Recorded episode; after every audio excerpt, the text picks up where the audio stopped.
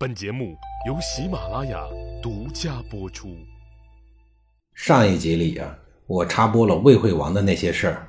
这一集里，我把这点事儿呢给您说完，然后接着说距离死亡不远的鲁国的事儿。魏国在马陵之战后，西边的秦国在商鞅的辅佐下，逐步的蚕食魏国的边境，并收复了河西之地。而韩、赵等国趁魏国走下坡路的时候啊，大力的发展军力与魏国对着干。至于齐国和楚国，更是落井下石，纷纷把枪口对准了已然受了重伤的魏国。在这种时局动荡中，鲁国人显然认识到自己附庸的强国不应该再是魏国了。于是呢，他转身把目光瞄向了北方的齐国和南方的楚国。作为世仇齐国而言，鲁国人的内心中啊，是始终存在有某种抵触情绪的。至少当年三环的很多边境土地被齐国人抢了以后，就再也没有还给鲁国。因此啊，等鲁公公的儿子鲁康公继位以后，他将依附的对象啊选择成南方的楚国。当时的楚国呀，已经攻灭了南方的强国越国，国境线西到巴蜀，东抵海岸线，可谓是南方最强之国。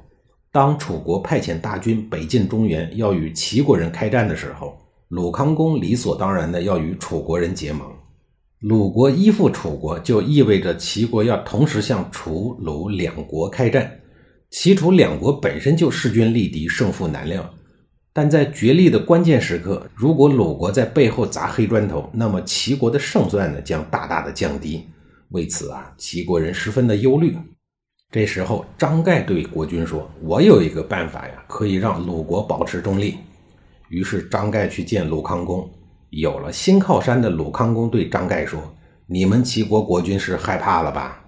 张盖说：“这个我不了解，我是来哀悼您的。”鲁康公十分不高兴地说：“齐国就要面临灭顶之灾了，您哀悼我做什么呀？”张盖说：“您的主意打错了。”您不去帮助战胜者，而去帮助失败者，这是为什么呀？鲁康公很奇怪呀。那您说齐楚两国谁可以获胜啊？张盖说：“鬼都不知道。”那您为什么要哀悼我呀？鲁康公就更不明白了。张盖说：“齐楚两国势均力敌，并不会因为有鲁国的参与就会有什么变化。您为什么不静观两国相斗，等有了胜负结果以后再决定行动呢？”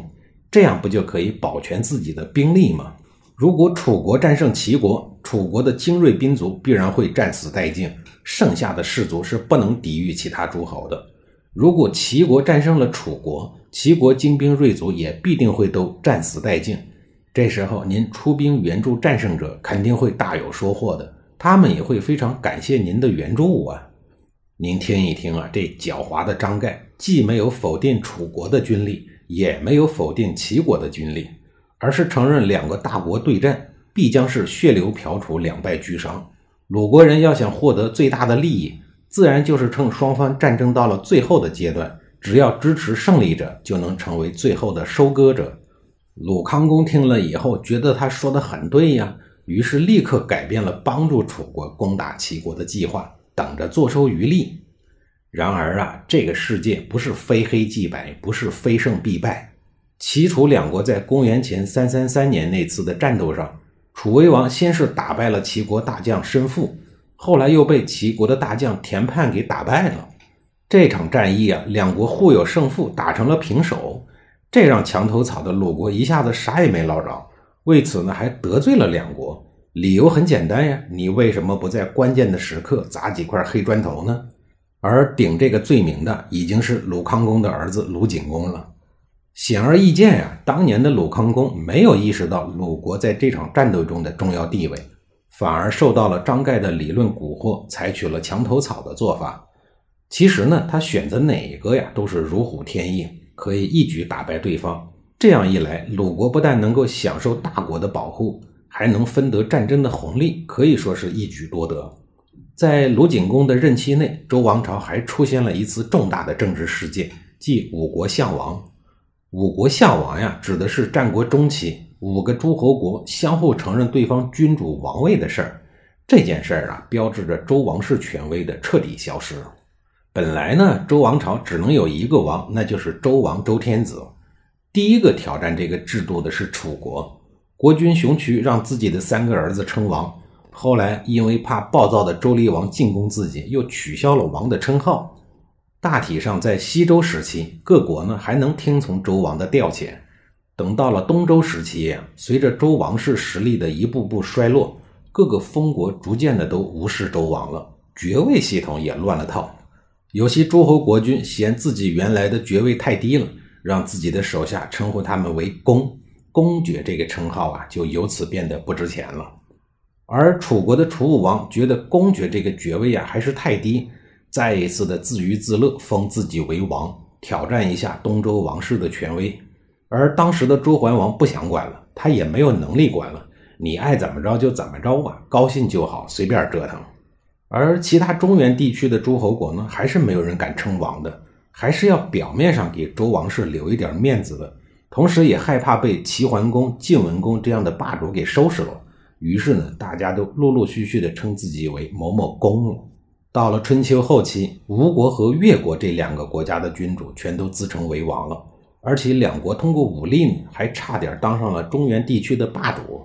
这样啊，各个封国的心思就又都活动了，发现公爵也贬值了，称王呢似乎也没人管了。又过了一些年，到了公元前三三四年，魏国因为屡次被齐国和秦国打败，魏惠王就主动到徐州去拜见齐威王，尊齐威王为王。齐威王不敢独自称王啊，于是也承认了魏惠王是王。这件事情啊，史称徐州相王。所以啊，战国中后期的君主的谥号都是某某王，而之前的谥号呢，都是某某公、某某侯。比如齐桓公、晋文公、魏文侯、韩昭侯等等。多说一句啊，吴、越、楚这三个国家在春秋的时候啊就已经称王了。之后，楚国和秦国都很不爽这件事儿啊。楚国还于次年进攻了齐国。其实呢，楚国自己已经称王很多年了。这场战役啊，就是前面讲的双方打成了平手的那一场。而秦国在公元前三二五年。秦惠文王一气之下呢，也自称为王了。下一集里呀，我接着给您说，还有哪些个国家趁乱也称王的事儿。